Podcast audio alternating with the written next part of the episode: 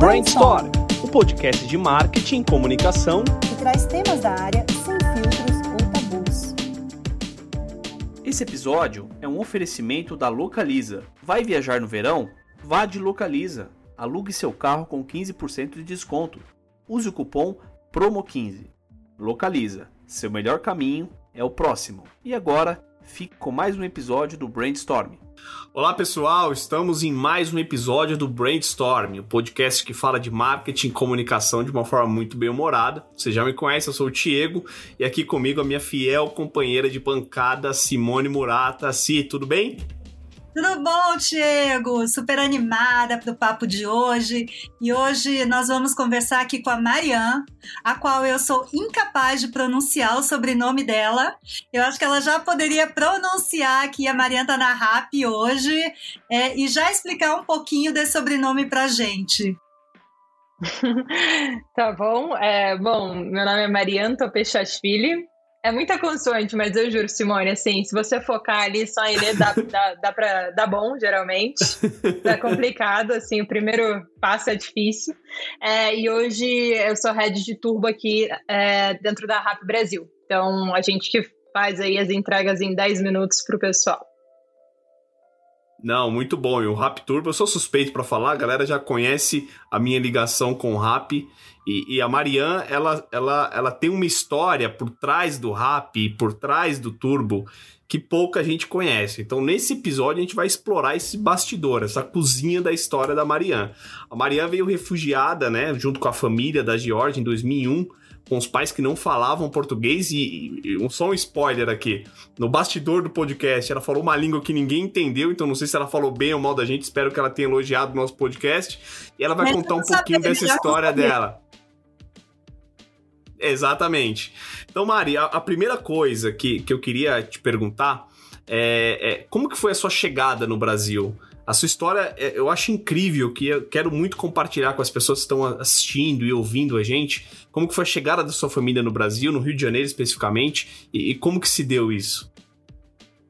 Perfeito. Bom, vamos lá.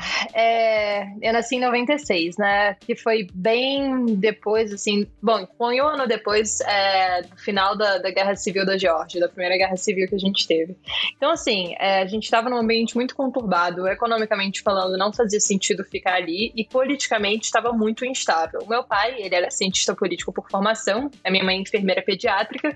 É, ambos tinham retomado carreiras em setores diversos, assim, que não eram é, as carreiras originais deles. Então, meu pai é, trabalhava dentro de um hotel como gerente de hotel. É, minha mãe não sabia se voltava para o hospital e etc., porque, de fato, sim, não se pagavam salários. É, contas bancárias tinham sido completamente congeladas. Então, a situação ali não era uma situação muito favorável para, de fato, um, ter um filho e criar esse filho ali, e dois, realmente viver e, sem saber o dia de amanhã, sem saber o que, que mais viria.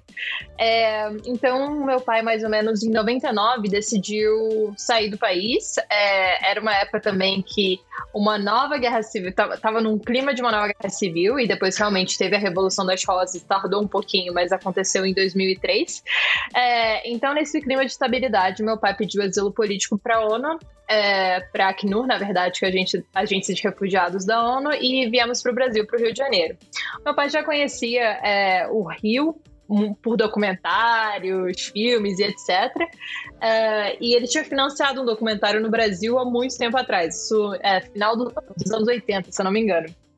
Então ele sabia que, poxa, era uma sociedade que estava prosperando, economicamente falando, é, tinha suas vantagens e que realmente assim, provavelmente ia seguir um caminho aí, um percurso de sucesso no, na próxima década.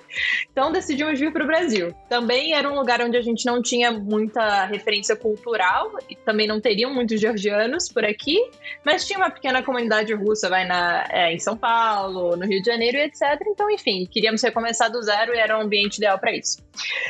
E aí viemos pro Rio. Para mim foi maravilhoso, porque eu saí de um país onde eu nunca tinha visto um oceano e cheguei no Oceano Atlântico, assim, primeira coisa que eu vi, né?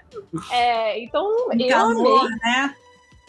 O calor absurdo. A gente chegou, era, era fevereiro de 2001, então era assim, é, literalmente durante o carnaval e durante o verão dos verões, assim.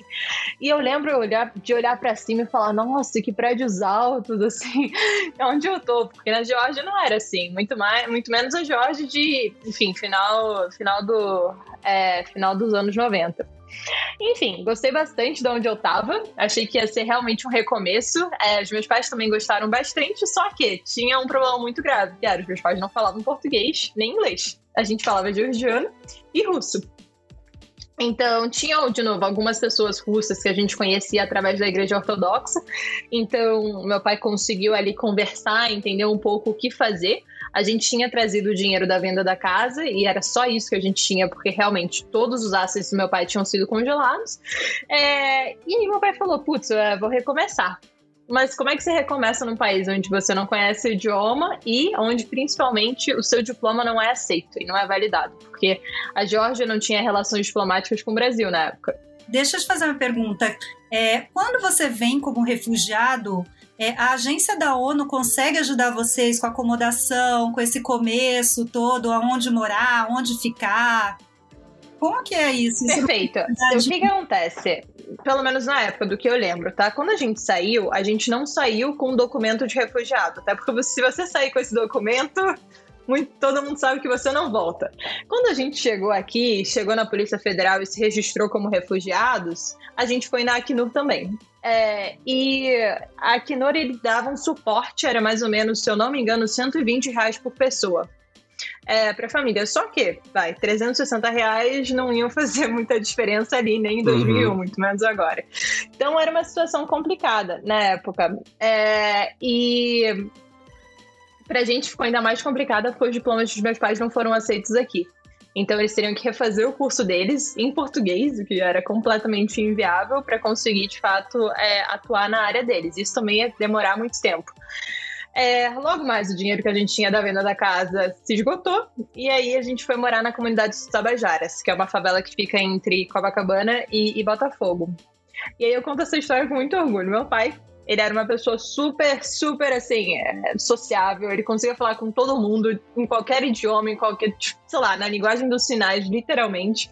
É, e ele foi num barzinho ali perto de casa e falou: Cara, o que, que eu posso fazer para sustentar minha família? E a pessoa falou: Vai no centro da cidade, compra uma caixa de isopor e vai vender bebida na praia. Foi literalmente isso que meu pai fez. Então, assim, é, a minha primeira experiência empreendedora era gritar: Quem quer escola? Dois por um andando pela praia de Copacabana com meu pai. E aquilo me ensinou um absurdo sobre resiliência, em primeiro lugar, mas também sobre comércio e sobre empreendedorismo. É, não desistir, e ao mesmo tempo é, ter esse amor pela relação com as pessoas, que meu pai nutria, sempre nutriu durante a carreira inteira dele, e estava ali conseguindo nutrir de uma forma um pouco diferente do que ele tinha feito no passado, através de comércio, mas assim, executando de uma forma magnífica. É, então, com isso a gente conseguiu se estabilizar um pouco mais. Aí minha mãe fez um curso de guia de turismo com, a, com esse dinheiro que a gente tinha da, de ajuda da Acnur. Minha mãe virou guia de turismo, meu pai virou é, vai, comerciante ilegal, diga-se de passagem, porque não se podia vender bebida na praia naquela época. É, e eu fui crescendo na, na comunidade de Tabajaras. Eu fui a primeira pessoa, de fato, a aprender português, muito bem falado e etc. Então, eu era a pessoa que levava eles para a Polícia Federal, assinava todos os documentos, traduzia todos os documentos. Então, eu cresci muito, muito rápido para conseguir, vai, ser a líder ali da família perante a qualquer coisa externa. Mas eu amei aquilo porque eu me senti, óbvio, muito importante dentro do meu núcleo familiar e, ao mesmo tempo, é, eu via o quanto os meus pais estavam batalhando para que eu tivesse um futuro melhor, que era essencialmente o que eles vieram, né? Então, no limite, foi, foi uma infância muito dinâmica que eu tive, uma infância bem diferente é, das outras. E aí, quando meu pai faleceu, eu tinha mais ou menos 11 anos de idade, eu estava já estudando no Colégio Pedro II, que é um colégio federal no Rio de Janeiro, uh, e assim, eu sempre tive muita facilidade para os estudos, porque os meus pais, é, principalmente meu pai, vai, minha mãe estava sempre trabalhando, mas o meu pai, ele, ele tinha uma paixão por leitura muito grande. Então, toda vez que ele voltava, é, de ficar no sol ali por 12 horas, ele chegava em casa e, em vez de brincar comigo, ele ia ler um livro. Era assim, era um ritual. E eu ficava muito chateada. Porque eu falava, cara, o que, que aquele livro tem que é melhor do que brincar comigo, jogar comigo, falar comigo, etc. Eu ficava ultra chateada. Então eu comecei a ler muito cedo, porque eu tentei entender o que, que meu pai via no livro, que ele não via na dinâmica ali em casa. E aí eu me apaixonei por leitura e com isso vieram os estudos também. Então, é, quando meu pai faleceu, para mim, é, a válvula de escape que eu encontrei foi realmente me dedicar 100% aos estudos e eu entendi também que seria através dos estudos que eu conseguiria dar o futuro que meu pai queria dar para minha mãe, para nossa família etc. Aí fui fazendo várias Olimpíadas é, científicas de matemática, física, química, primeiro representando a escola, depois o estado e depois o Brasil, Brasil afora. E aí eu comecei a entender que existia um mundo para além do Rio de Janeiro, para além do Brasil.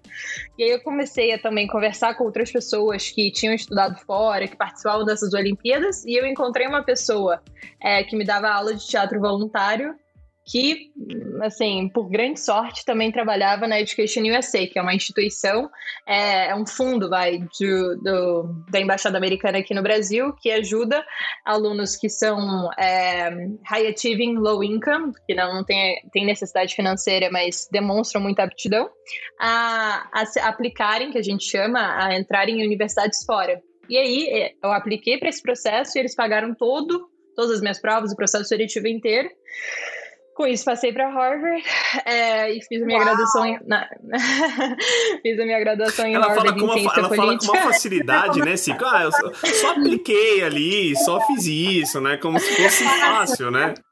É, e aí voltei, voltei para o Brasil para empreender, porque eu sabia, eu, eu, não sabia o que eu queria fazer, eu falo muito isso, não sabia o que eu queria fazer, mas eu sabia o que eu não queria. Não queria ter uma vida monótona, não queria ter uma vida onde eu não sentisse o impacto na ponta do que eu estava fazendo. Assim, o que mais me dá agonia hoje em dia é você me falar que eu tenho que sentar na frente do computador para ter reunião. Tiago sabe disso, eu odeio. Se eu puder fugir de uma reunião, eu fujo. É, então, para mim, empreendedorismo era uma alternativa para o que eu não queria fazer. E aí eu voltei para o Brasil para empreender e criei avocado, mas acho que a gente pode ir conversando um pouquinho sobre os outros pontos à medida que a gente for passando aí o podcast. Não, super legal. É, eu posso te falar, eu sou mãe, né? Então eu conheci a avocado.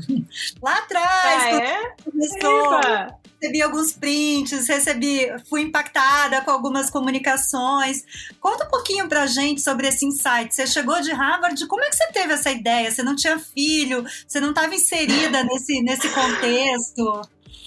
Não, perfeito. É, então, na verdade, veio muito tempo atrás. Veio antes de eu voltar para o Brasil e fundar a Avocado. É, basicamente, eu estava em Chicago, eu estava na Kraft Heinz na época, é, trabalhando na na business unit de, de, groceries. E eu estava analisando alguns competidores de quick commerce, e-commerce, etc. E eu estava usando o Instacart. E eu tive um pedido horroroso no Instacart, que foi o seguinte: eu pedi um avocado para fazer um guacamole no dia, e o avocado chegou duro que nem uma pedra. E aí ficou ali na, na, minha pia até, sei lá, uma semana depois. Eu nem lembro se eu usei aquele avocado. Eu só sei que eu comprei um guacamole no, no equivalente aí deles do Rap. Uhum. É. E aí eu falei, cara, alguma coisa tá muito quebrada. Porque eu prefiro, eu tô preferindo ir ao supermercado do que pedir online, porque eu não confio no picking do supermercado de conseguir me, me realmente trazer a, a, da forma que eu gosto, da forma que eu quero. E aí surgiu esse insight maior de realmente pensar um pouco em qual seria o melhor modelo de supply chain end-to-end do supermercado tradicional, né? É, e nessa mesma época, um dos meus amigos de Olimpíadas me ligou e falou: Olha, eu tô no Brasil e gostaria muito de empreender. Estou olhando para alguns setores diferentes. E um deles era o varejo. Então culminou de um amigo meu que era muito mais voltado para produto, muito mais estratégia, é, tá pensando em empreender. Eu tá meio sem, sem futuro, no sentido de que eu realmente não sabia o que eu queria fazer next, eu sabia o que eu não queria continuar fazendo. É, e eu queria muito, muito, muito repensar varejo do zero, porque eu sempre amei a relação com o consumidor, eu sempre amei entender o que o consumidor quer, tentar entender consumer behavior.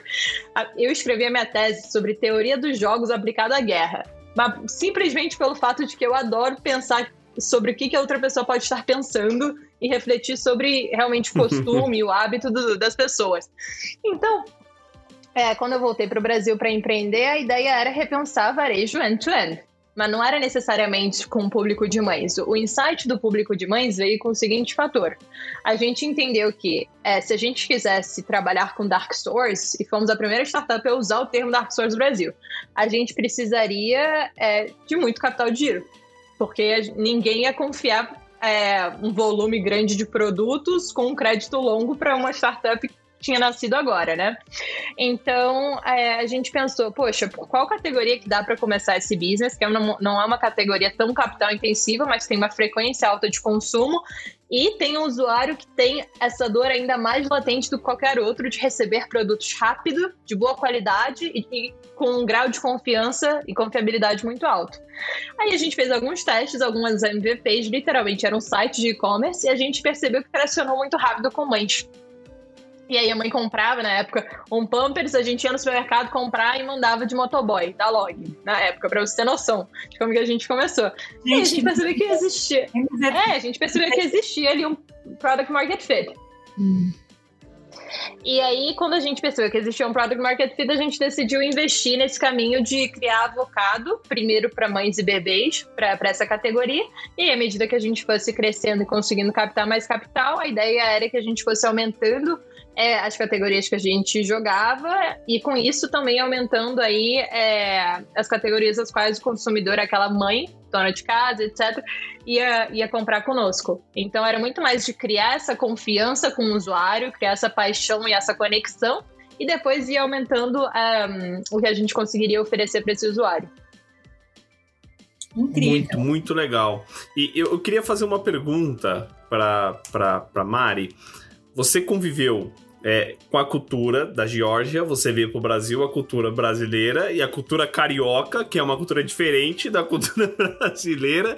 Você vai para os Estados Unidos, você vai estudar, você tem uma outra cultura e você tem uma ideia de uma startup de varejo que está conectada a hábito de consumo e você implanta essa, é, é, essa startup no Brasil. Como que esses pontos se conectam na sua visão empreendedora, assim, de, de pessoas, né? Você falou que é, você se se formou como empreendedora lá na praia com seu pai. É, é, mas você viveu culturas diferentes. Como que você é, conecta essas culturas a ponto de falar, cara, tem, tem uma oportunidade de negócio aqui, eu acho que isso pode ser é, é, implementável no Brasil, por exemplo. E você viu essa oportunidade nos Estados Unidos. Eu acho que no final, a essência de tudo é o fato de que todo mundo consome certo? Todo mundo Sim. consome, todo mundo tem necessidades. Então, para mim, era muito de você entender que, independentemente de onde você tá, as nossas necessidades básicas são as mesmas. E a principal é você ter. Assim, o que, que você quer? Você quer uma solução rápida para qualquer problema que você tenha durante o seu dia a dia.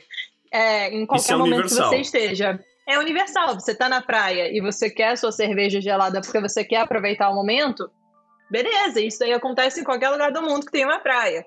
Mesma coisa ali, você quer fazer um guacamole para se encontrar com seus amigos e para fazer um, uma, noitada ali? Poxa, legal. Pode acontecer em qualquer lugar do mundo.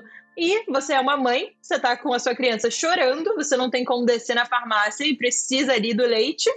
Também é uma, é uma coisa universal, que pode acontecer com mães ao redor do mundo. Então, para mim, era muito encontrar essas dores latentes, universais, e tentar entender como que eu conseguia ajudar a resolver essas dores. Eu acho que para mim sempre foi isso, porque, como você mesmo disse, desde muito cedo eu percebi que tem muito padrão de consumo e muito é, muito costume, muito hábito que é universal e que ainda não foi endereçado da forma que poderia ser endereçada para otimizar aí o seu tempo gasto com outras coisas. Exato, eu acho que um dos pontos de uma necessidade que você falou que hoje você tem muita solução é em torno da conveniência, né? Acho que a conveniência ela sempre traz dois pontos. Uma coisa é um uso mais inteligente do seu tempo, já que tempo é uma coisa super escassa, né? E também aquela ajudinha da preguiçinha que você tem, né? O quanto você paga para não ter esse trabalho. Então, é, eu trabalhei muito tempo na Coca-Cola, né? E a gente falava muito sobre, conveniência. E a gente sempre se perguntava quanto que custa, quanto vale esse produto se você tiver que fazer o mínimo esforço para tê-lo, né? Que é um pouquinho desse pacote. E, e eu acho isso muito legal. A, tanto a RAP, óbvio, né? Hoje, quanto quando você começou o avocado, isso vocês pegam na veia, né? Que pode custar mais caro, mas quanto você está disposto a você ter aquilo de uma maneira muito mais fácil, né? Para você aproveitar melhor seu tempo. Não, total. Eu lembro que, bem no início do avocado também, uma coisa que a gente queria muito fazer era realmente é ter feedback do consumidor para ter o melhor produto possível. E eu fui para casa de uma consumidora, eu com o nosso designer, a gente foi para casa de uma consumidora que tinha três filhos. E aí, durante a entrevista, a gente começou a entrevista e eu percebi que a gente não ia conseguir fazer a entrevista porque as crianças estavam fazendo barulho, estavam querendo cola e etc. Normal. Aí eu falei pro designer, fica aí que eu vou cuidar das crianças. Aí eu fiquei brincando com as crianças durante aquela hora, o designer ficou lá pegando as perguntas e respostas. E no final, eu entendi ainda melhor o que, que a avocado estava entregando. Que era exatamente isso. Era uma. Vai, o tempo, com certeza, mas também um conforto. De saber que em qualquer momento é, buscar o leite, buscar a fralda, buscar o lenço umedecido não vai mais ser um problema, não vai ser mais uma task do seu dia a dia, sabe? E eu acho que para mim ali aquele insight foi essencial. Eu falei, cara, de fato a gente está ajudando essas mães, esses pais a conseguirem ter uma, uma vida de pai e mãe um pouco mais fácil. Então, para mim, isso daí foi, foi fenomenal. E com isso, óbvio, né? A gente conseguiu depois, uma vez que a gente veio para RAP, aumentar as, os momentos de consumo os quais a gente consegue endereçar com as categorias novas que a gente foi adicionando para o portfólio. E aí, hoje em dia, maioria dos seus problemas resolvíveis aí, que poderiam ser resolvíveis com um produto que a gente entrega rápido, a gente consegue resolver. Então, é, é realmente o que você falou, é conforto e também, ao mesmo tempo, é esse tempo que a gente consegue te, te garantir aí. Mas com relação à cultura, Diego, eu acho que, assim, para mim, a mistura da cultura norte-americana, da cultura georgiana, da cultura brasileira, eu acho que me transformou numa pessoa muito, muito muito mais empática do que eu acho que são as pessoas, sinceramente, sim. É, em vários ambientes de trabalho que eu já estive. É, eu acho que é muito difícil você ser empático o suficiente a entender realmente da onde cada um está vindo se você não passa por várias transições e não vive em culturas diferentes. E a RAP é uma empresa que você sabe, é ultra mega diversa. Então, eu acho que it played in my favor no sentido de que eu, eu, consigo entender um pouco melhor, talvez, e ser um pouco mais empática para com pessoas que venham de culturas diferentes ou que tenham visões diferentes. Então, e ao mesmo tempo, óbvio, em Harvard eu aprendi duas coisas muito claras. Seja muito humilde, porque tem gente que sabe muito mais do que você. Então você chega lá e você fala: Nossa, eu sou tão foda, cheguei em Harvard. E aí, seu mundo acaba. O primeiro ano você é, tipo, crushed. Te juro, Simone, você tá rindo, mas é verdade. cheguei lá, eu, entrei, eu entrava na sala de aula e falava, cara, não é possível que alguém me escolheu pra estar aqui, assim, essas pessoas são tão mais inteligentes do que eu, né? Assim, o desafio recomeça, nunca termina. Então, quando eu saí de Harvard também, para mim era muito claro que iam existir pessoas mil vezes melhores do que eu, em qualquer ambiente que eu estivesse, que eu precisava ser humilde o suficiente para entender isso aceitar isso e ao mesmo tempo proativamente querer o conselho e a ajuda dessas pessoas para me melhorar e aprender mais. Então acho que Harvard me ensinou com certeza até essa humildade, ter esse know-how de entender que eu posso é, eu posso me beneficiar de estar com pessoas mais inteligentes do que eu. Que eu acho que às vezes, dependendo do ambiente de trabalho, te falta bastante. Não, eu, eu acho, é... acho, que isso é um conselho para qualquer empreendedor, mas qualquer pessoa, né, Si? Não, total. Eu tava vendo que a gente quando você faz essa expansão de consciência, você vê how high is high, né? Porque eu passei isso também. Você estava numa escola e você era a primeira da turma, mudei para outra escola, de repente você é a última da turma. E você tem aquele baque, né? O que, que aconteceu comigo? Tipo, de primeira você caiu no ranking. Mas isso faz bem, porque você corre atrás até você chegar até chegar lá. Então, entendo aí o que, que você passou em Harvard, mas provavelmente em outra escala, né? É, e aí, Mariana, eu estava aqui pensando quando você estava contando da avocado, que é como que foi essa decisão de você abrir mão de um negócio que você construiu e fazer parte, né, de um universo muito maior que é a RAP, né? Como que você decide, como foi essa decisão? Será que tá na hora certa? Será que não tá? Será que a gente investe aqui? Eu vou para RAP, não vou, invento outro business aqui. É difícil, né? Não, foi uma decisão difícil, mas ao mesmo tempo, sendo super transparente com você, o timing não estava do nosso lado. A gente estava no início do Covid, ninguém, ninguém sabia o que, que viria e era um momento muito incerto para você estar tá captando dinheiro. Eu lembro que saíram vários memos de vários, é, de vários fundos falando hold tight, negócio tá sinistro, assim, não, não sei se vão conseguir levantar e etc. Então era um momento muito ruim para estar tá captando, a gente precisava captar, porque, de novo, é um business que é muito capital intensivo, você tem que estar tá recomprando, comprando inventário, principalmente a gente que estava no momento que a gente precisava crescer categoria, por exemplo, e é, ao mesmo tempo a gente tinha algumas barreiras é, que a gente saberia que iam, iam se tornar, que a gente sabia que iam se tornar desafios cada vez maiores. Então, a primeira era, com certeza, é o capital de giro, que eu já mencionei, mas as duas outras, super importantes também, eram custo de entrega, que ó, a gente está vendo que está ficando cada vez mais alto, a gente está tentando encontrar alternativas, e-bikes, bikes, etc. É, e o segundo era o fato de que iam vir muitos players para esse mesmo mercado com muito capital. Não necessariamente de quick commerce, que na época o pessoal ainda não falava de entrega em 10, 15 minutos, mas era, vão vir mais players que conseguem fazer uma entrega de supermercado bem feita. Aí era o caso de Corner Shop, até mesmo o que a gente não pode nomear dentro da app e alguns outros players. Então, para a gente não era muito claro, de fato, que sem uma rodada muito grande de capital a gente ia conseguir enfrentar todos esses desafios e sair muito bem sucedido. Óbvio que eu acreditava 100% nisso, mas não era um momento bom para o mercado estar tá comprando essa, essa aposta. Então, quando a RAP fez a proposta, a gente aceitou de muito bom grado, porque literalmente resolve esses três desafios que eu te falei. Um, capital de giro, porque você vai com o nome RAP para negociação, e aí o Diego. Você conhece o Diego, Simone? Imagina o Diego falando sobre a nova empreitada da RAP entrega em 10 minutos. Quem não quer estar tá dentro? Todo mundo quer estar tá dentro. Todo mundo quer vender produto para você. É ele convenceu a gente, tá, Maria? Entrar. É isso. É isso. Então, assim, com certeza capital de giro ali já está resolvido ou pelo menos muito bem endereçado. E aí os outros dois pontos, óbvio, a gente tem uma frota de RTs, né, uma frota de entregadores Brasil afora muito grande, então também resolvia o custo de, de logística de last mile, que a gente continuaria a ter, mas estaria dentro desse ambiente rápido, seria muito mais fácil adquirir motoboy.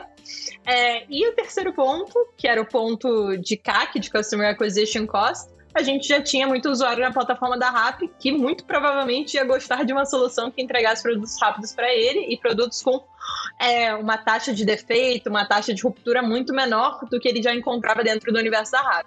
Então, resolvi os meus problemas, eu resolvi os problemas deles, então foi sinergia total nesse sentido.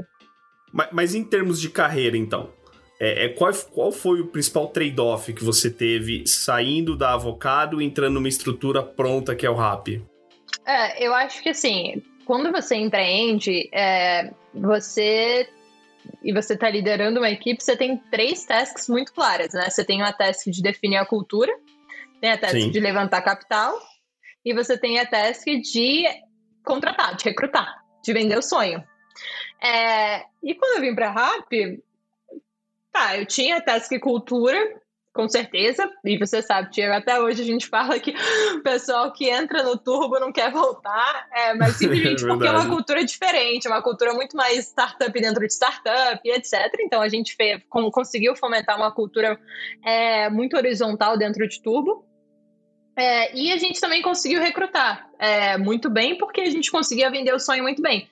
Mas eu eu tive, assim, um, um, tempo da minha vida que foi salvo, que era esse tempo que eu teria que sentar na frente do investidor e convencer ele que meu business fazia sentido. Eu não precisava mais fazer isso, o CEO da RAP fazia isso por mim, é, e me deu muito mais oportunidade para executar. Então, assim, é, eu sou muito grata por toda a experiência de execução que essa oportunidade me deu. Total. Porque eu sentia muita falta disso no dia a dia da Avocado. Eu estava muito fora do escritório, e eu não estava conseguindo olhar para o business dentro da forma que eu gostaria. Então, vindo para a RAP, tendo alguém terceirizando aí a captar investimentos, eu consegui ter uma visão muito melhor do business, executar muito mais e conseguir crescer no ritmo que a gente cresceu aí. Eu realmente vivi blitzscaling na pele, assim, acho bizarro. Quando eu olho para trás e falo, não, não é possível. Esses gráficos não são do meu business. É, mas foi bem. Você foi bem vê que legal. o seu site realmente estava super correto lá de trás, né? Se você corresse atrás, o que faltava era exatamente isso, é tracionar investimento e, cara, ir embora. Eu acho que isso é uma conquista de um sonho também, né? Quando você vê, é um negócio seu. Apesar de você não estar tá empreendendo, você está intraempreendendo aí dentro e vendo aquele, se validando aquele seu insight. Isso é. Total. Eles me deram, assim, é, eles me deram carta branca para fazer o que eu quisesse fazer desde que fizesse sucesso. e eu fui muito, fui sortuda de que realmente existia o product market fit para além do público de mães e realmente era um serviço que fazia sentido, principalmente dado que ele veio na época do Covid, que era uma época que o pessoal não conseguia sair de casa para nem para padaria, nem para ir para padaria do lado, para farmácia, etc. Então precisava de uma solução de entrega rápida, para além da solução de entrega tradicional da RAP do, do full basket, né, é, da cesta inteira do consumidor, semanal, mensal. Então veio no momento certo para a RAP e ao mesmo tempo é, existia um product market fit absurdo ali, né? Então desde o início tracionou muito rápido. E aí, nessa, assim que tracionou, o feedback que a gente recebeu foi: expande, faz o negócio dar certo que ninguém mete a mão. Assim, realmente, até hoje, eu te digo que eles, eles bancaram com a promessa. Eles fizeram. É, eles realmente Muito. entregaram o que prometeram nesse sentido. É, fizeram jus à promessa, porque a gente realmente viu que a gente teve muita independência e muita, é, muita, muito poder de decisão por mais que a gente fosse algo minúsculo lá atrás e do nada a gente tracionou super alto e até hoje, tipo, eles confiam muito na gente para realmente fazer esse business dar certo. Muito bom. Mari, você, você foi líder. Aliás, deixa eu refazer essa pergunta. Você encontrou as suas respostas muito cedo. Você foi líder muito cedo. Você empreende muito cedo. Não é normal, né? Não é a média do brasileiro comum, né? E eu quero muito que você compartilhe com a gente, para quem está ouvindo, para quem está assistindo, a gente está em dúvida de se encontrar se eu empreendo, se a carreira executiva, enfim, tá, tá com N muitos pontos de interrogação na cabeça. O que você falaria para as pessoas? Como que elas encontram o propósito delas, que você encontrou muito cedo? Quais foram as alavancas para você encontrar isso? É, mas assim, Diego, eu acabei fazendo muita coisa muito cedo. Então, eu também não sabia o que eu queria fazer. É o que eu te falo, eu sabia o que eu não queria. E eu sabia o que eu não queria por muitas coisas que eu fiz. Então, assim, a minha primeira lição, a lição que eu tiro da jornada é, cara, se você tá na dúvida, se você tem alguns setores que te interessam, alguns jobs que te interessam e etc., um, vai atrás de mentores nessas áreas e vai atrás Sim. de oportunidades nessas áreas também. É, eu trabalhei em fundo de investimento, eu trabalhei no laboratório de química na Petrobras, é, eu estagiei na PUC para fazer pesquisa sobre filosofia do direito, é, eu empreendi é, ainda no, no, no, ensino médio vendendo bottoms num site, através do site virtual, mandando por correios. É, e eu e durante Harvard eu fiz marketing, eu fiz o estágio de marketing na escola aqui no Brasil na, na época das Olimpíadas. Então, assim, eu fui fazendo várias coisas diferentes, nada a ver com nada, até falar, putz, de fato, nenhuma dessas é uma coisa que eu me vejo assim fazendo por muito tempo, então preciso encontrar uma outra solução. E aí essa outra solução para mim era eu não quero ficar na frente do computador o dia inteiro. É, então, qual é a alternativa para isso? É eu trabalhar em um ambiente muito dinâmico, onde eu estou fazendo várias coisas durante o dia e estou conhecendo muita gente e aprendendo muitas coisas. É, eu não quero estar sozinha por muito tempo, que era o que acontecia no meu laboratório de química. Então, eu preciso é, estar num ambiente onde eu estou cheia de pessoas, não é conversa síncrona, é sincronizada mesmo. Eu vou ali na mesa, converso, etc. Saio do escritório, faço várias coisas diferentes. É, e eu não quero estar olhando para número o dia inteiro. Putz, então tem que estar executando, provavelmente. É, tem que estar fazendo mais coisa de branding, mais coisa criativa, etc. O que, que me deixa fazer todas as, que, que me deixa fazer todas essas coisas que são o oposto do que eu não quero fazer? É basicamente isso. É, era uma equação ali que eu estava criando na minha mente para entender é, qual seria o next possible que poderia me trazer é, o oposto do que eu tinha experienciado. Então, acho que para mim é isso: é, é, é experimentar muito, passar por muitas coisas diferentes. É, encontrar mentores que conseguem também te ajudar a entender de fato o que é que você realmente não gosta e o que é que você não gosta porque o ambiente no qual você tá não tá te te dando vontade de aprender mais sobre, por exemplo. É, e, porque, porque às vezes é o próprio ambiente, não é o negócio Total. em si, né? total. Assim, às vezes não era que eu não gostava necessariamente de fazer o que eu estava fazendo em qualquer uma dessas empresas ou empreitadas. Era simplesmente porque eu não estava sendo inspirada pelas pessoas ao meu redor. E aí bate nesse outro ponto, que é, para mim, é, qualquer coisa que você faça, você tem que estar tá fazendo com gente que te inspira. E a solução vai, mais rápida que eu encontrei para isso foi eu mesma montar o meu time. Mas, cara, se você encontra uma comunidade na qual você tá super feliz e que, putz, você tá aprendendo todo dia, você tá sendo inspirado todo dia, não sei necessariamente que se eu tivesse encontrado isso antes, eu teria empreendido tão cedo quanto eu empreendi. Então, para mim, foi o. Empreender foi um. Vai, é uma forma fácil de falar, putz, eu, eu vou criar uma comunidade minha que nem você fez, Diego. Eu tava com pessoas que pensam como eu, são melhores do que eu, conseguem me ajudar a melhorar cada vez mais quem eu sou e me inspiram. Acho que no final era isso, assim, para mim, o, o, porquê de, de empreender tão cedo. Legal. Ô, ô Si, eu vou contar um bastidor disso. É, é, no, no evento de final de ano da Makers, eu, eu, eu, tive que fazer um discurso, pessoal, discurso, batendo palma pra, pra subir no palco, fazer discurso e tal. E eu, super de bom coração, se falei, pô, gente, que legal que vocês estão aqui agradecendo e tal. Falei, putz, mas eu quero confidenciar, confidenciar uma coisa para vocês. Vocês, membros da Makers, inclusive que estão ouvindo esse podcast, falei para eles, vocês, membros da Makers, são as pessoas que eu sonhei em ser. Então, muito obrigado. A galera ficou brava, falou, vocês estão me chamando de velho. Eu falei, calma, gente, não é isso. Você tá me chamando de velho? Eu falei, não, que isso, gente. Eu adoro vocês, vocês são super inspiradores para mim. Mas, total, concordo muito com a Mari que eu também não consigo estar num ambiente onde as pessoas não me inspiram. Em vários sentidos. Eu, eu não consigo conectar. Aliás, eu não consigo desconectar a vida pessoal da vida profissional. Então, eu, eu quero trabalhar ao lado de ser humanos que me inspiram. Isso, para mim, é, é fundamental. Para você não. também é assim, Si?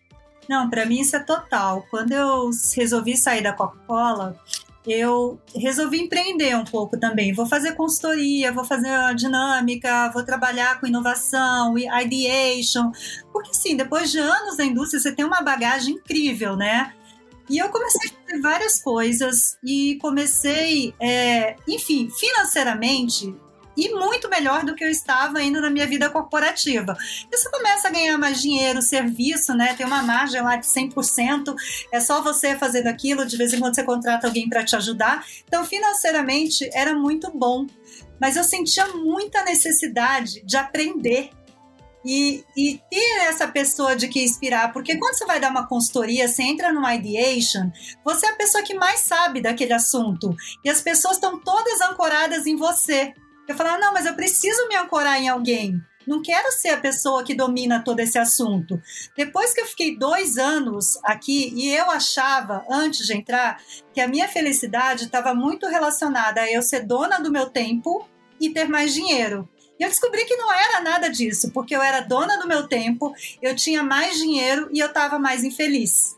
Então, essa descoberta de quais são suas âncoras de carreira, né? De que eu preciso de um time, eu preciso de pessoas para me inspirarem, eu preciso do, do, da colaboração coletiva, da genialidade coletiva para construir alguma coisa, para mim, me faz muito mais feliz. Então, eu resolvi, até numa carreira que estava indo super bem também, falar abrir mão voltar de novo para um ambiente corporativo, mas eu não queria trabalhar de novo em multinacional, que eu já tinha passado pela Unilever, pela Coca-Cola, queria ir para business menores, mas que tinha essa sensação de que você, junto com outras pessoas na coletividade, você estava construindo algo maior. Isso é muito, isso foi muito transformador da minha carreira, porque me tirou um peso na consciência, nas costas, porque a minha família é muito empreendedora, muito empreendedora. Assim, abre negócios de tudo a todo jeito, você piscou, tem alguém inventando. E eu me sentia meio que um peixe fora do aquário quando eu olhava assim, meus tios, meus irmãos, meus primos, enfim. E aí eu tive essa possibilidade, eu vi o que motiva, não é a mesma coisa que motiva eles, né? E isso me dá uma tranquilidade para seguir carreira, assim, agora enorme, sabe? Tô feliz onde eu tô, já entendi, quero trabalhar junto com outras pessoas e tá tudo bem, sabe? É, Total. Eu... Certo. Total. Não, eu, eu acho que tem que ter um propósito, né, Tiago? Assim, propósito, se você não tem esse pro... é se você não encontra esse propósito, você sempre vai se sentir um, como um peixinho fora d'água. Assim, para mim é, era muito claro isso. E, e um ponto que me chamou a atenção, Mário, que você compartilhou, é testar coisas, né? Experimentar Total. coisas diferentes. Experimente, assim, se permite. E acho que não tem idade certa, né? As pessoas. A, a, gente ainda tem alguns dogmas, né? A gente se pega a idade e, e a experimentação. Cara, experimenta, a, a, vida ela é fluida, né? Então testa coisas diferentes, é carreira executiva, testa momentos, ambientes diferentes, é empreendedor, faz um mix dos dois e, e vê se se encaixa para você. E alguma coisa, é. alguma coisa vai ser, vai ser aquilo que vai acender uma luz dentro de você e falar, cara, achei o caminho aqui, né? Total, eu acho que, é, bom, eu me formei em ciência política, né? De novo, fiz a minha, a minha tese sobre teoria dos jogos aplicado a guerras, assim, nada a ver com nada. Mas para mim era exatamente isso, era mais uma etapa de experimentação e o lado bom de você estar nos Estados Unidos, vis-à-vis -vis estudar no Brasil ainda, infelizmente, é que eles te dão muita liberdade. Então, os dois primeiros anos de uma faculdade que nem Harvard, você estuda um pouco de tudo você tem muita liberdade. Então, eu peguei matéria de química, eu peguei filosofia, eu peguei ciência política, economia, peguei francês, então fui fazendo várias coisas diferentes também. Então, para mim, só reforçou essa ideia de que eu realmente estava muito livre para experimentar e que, independentemente da, do que eu experimentasse, eu conseguiria ir sair com um saldo positivo, porque eu estaria aprendendo diversas coisas, interagindo com pessoas de ciclos diferentes. É, então, hoje em dia, eu não vejo isso tanto nas faculdades no Brasil, eu fico muito triste por isso. Né? Você entra, assim, com 18 anos, você entra na faculdade de Direito, você entra na faculdade de Medicina, etc é, e é muito mais rígido o ambiente, você fica cercado de pessoas que, no, no limite, pensam muito similar a você. Então. Verdade.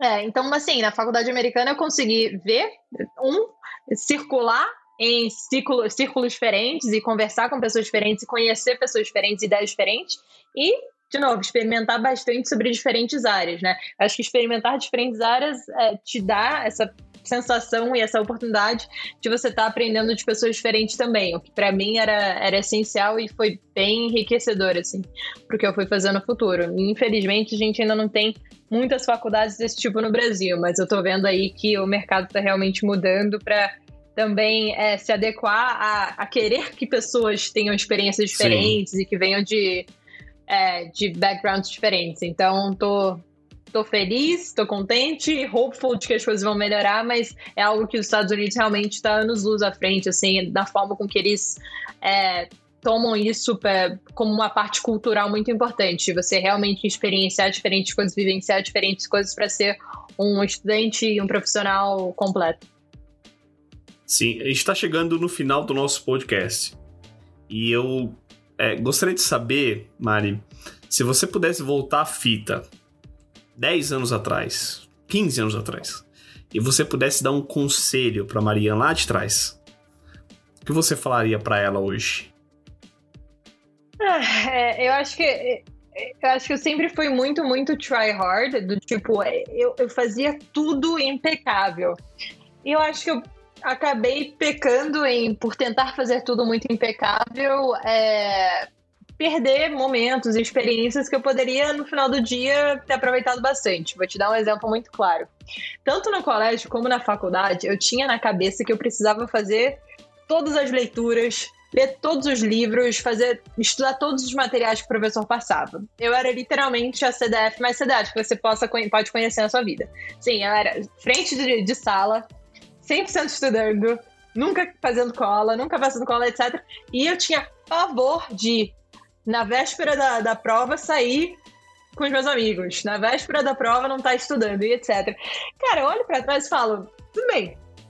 Me, me trouxe para onde eu tô hoje. Sou muito grata. Não sei se eu faria diferente, mas eu acho que talvez eu não teria me cobrado tanto porque eu acho que no final do dia, é, principalmente na faculdade, eu perdi alguns momentos, assim, que depois eu falei, putz, assim, eu não precisava ter estudado aquelas duas horas a mais. Eu estaria super bem com tudo que eu já tinha estudado durante a semana. Eu poderia ter saído, eu poderia ter curtido meus amigos, poderia ter aprendido algo com as pessoas que eles conheceram e etc.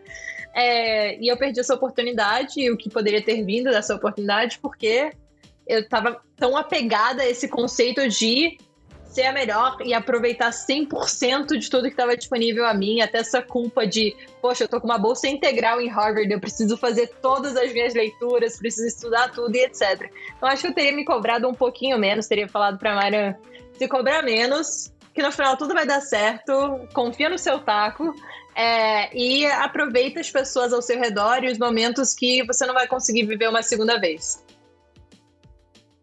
Incrível, incrível. Eu acho que é isso mesmo. A gente tem que sempre balancear né, a jornada do agora e com esse olhinho no futuro. Porque a gente, a grande verdade é que o futuro vai mudando, né? Você não consegue mais ter aquela visão de futuro e, e se você não for aproveitando tudo que for passando, coisas pequenas, coisas grandes, quando você chega lá no futuro, você fala, nossa, eu cheguei aqui por quê, né? Tipo, a troco de quê? Então, a troco de quê? Perfeito. É, é a isso. troco de quê, né? Custou quanto, né, para eu chegar aqui? Então. É, mas eu acho que o, o, legal também, que eu falo, eu falei contigo também sobre, é ser muito transparente com relação a essas coisas. Eu acho que a gente, é, enfim, eu vejo muitas, muitas líderes chegando na posição de liderança e esquecendo de tudo que elas sofreram, de tudo que elas passaram, de tudo que elas abriram mão para chegar no lugar onde elas estão, eles estão, etc. Eu acho muito chato isso. Eu falo, nossa, você precisa ser autêntico, você precisa falar para as pessoas tudo que isso te tomou, né?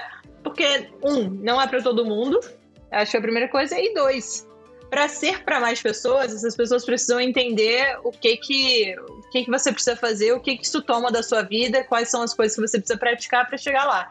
Então, eu sou.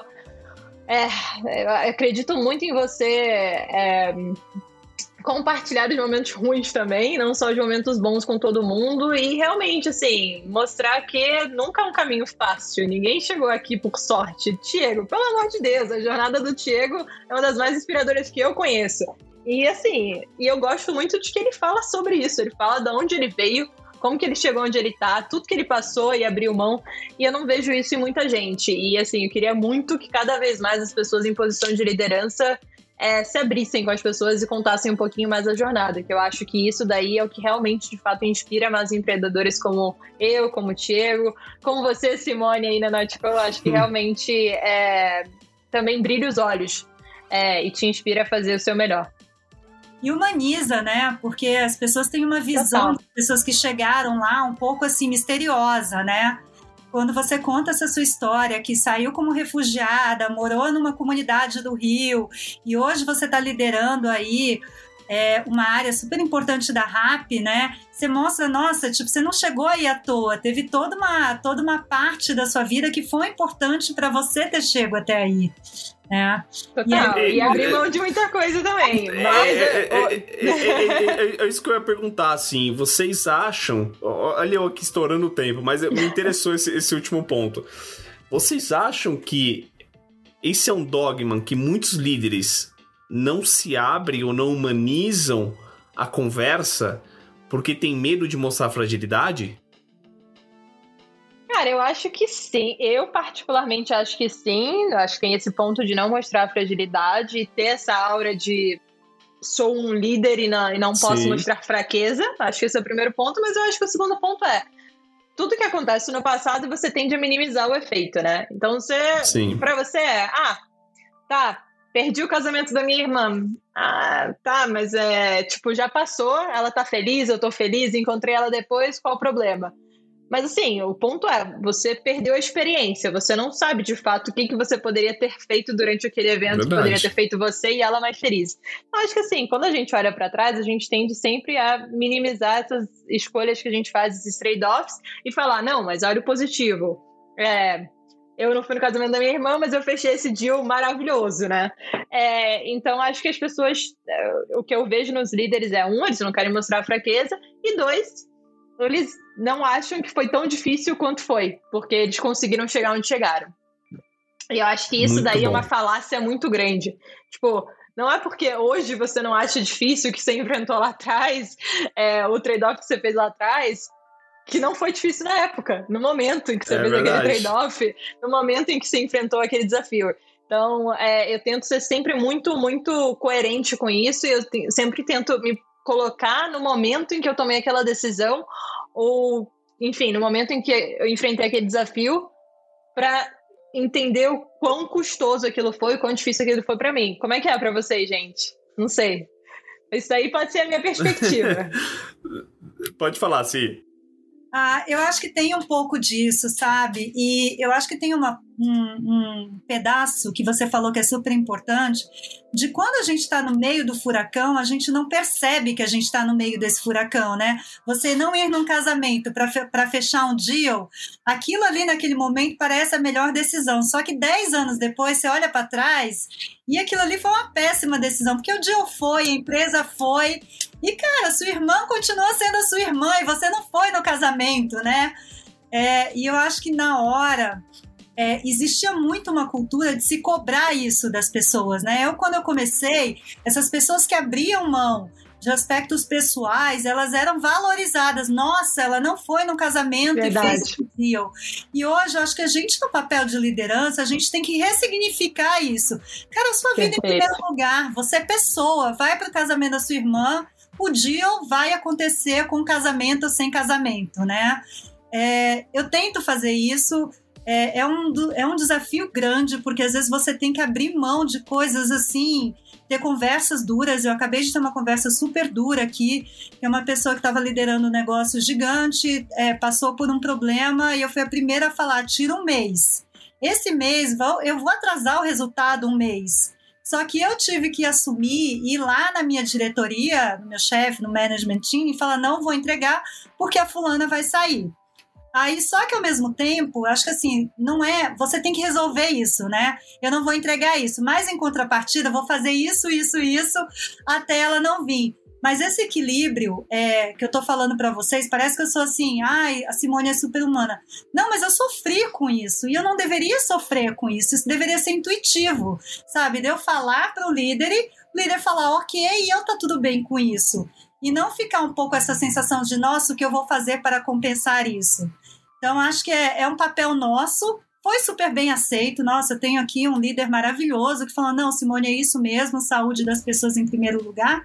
Mas a gente deveria expandir essa consciência e expandir com a gente mesmo e não ter esse receio. Será que eu vou falar? Será que Verdade. você vai Aí você fica naquela, e depois você fala e você vê que a pessoa te apoiou e te dá aquele alívio, sabe?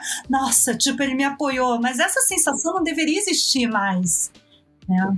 Com certeza, não, eu acho que você complementou bem aí a fala. Eu concordo 100%, assim. Bom, na, na, na minha história eu tive que abdicar de muitas coisas, assim, de muitos muitos momentos, muitas situações, assim como a Mari, acho que a Si também.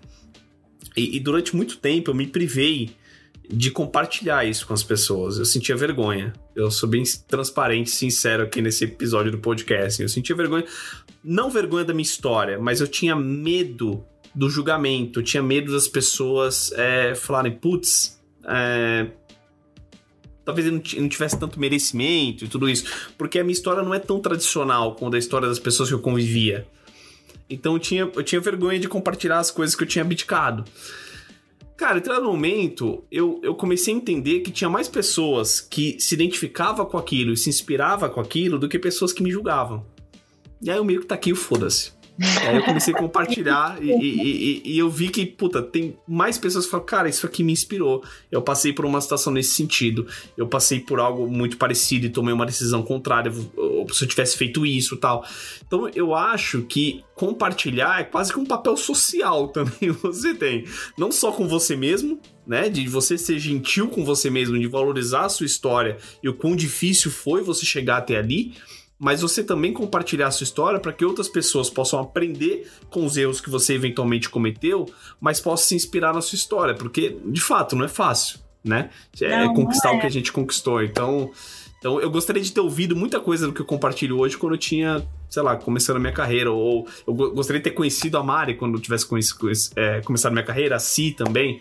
Então são coisas que, que, que, hoje acho que é um, um pouco do papel que a gente tem como líder também, né?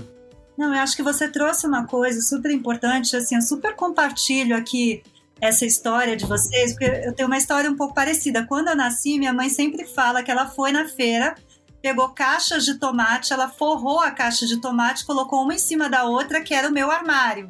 Se ela não tinha dinheiro nem para comprar armário, ela comprou um colchão e colocou as roupinhas todas na caixa de tomate.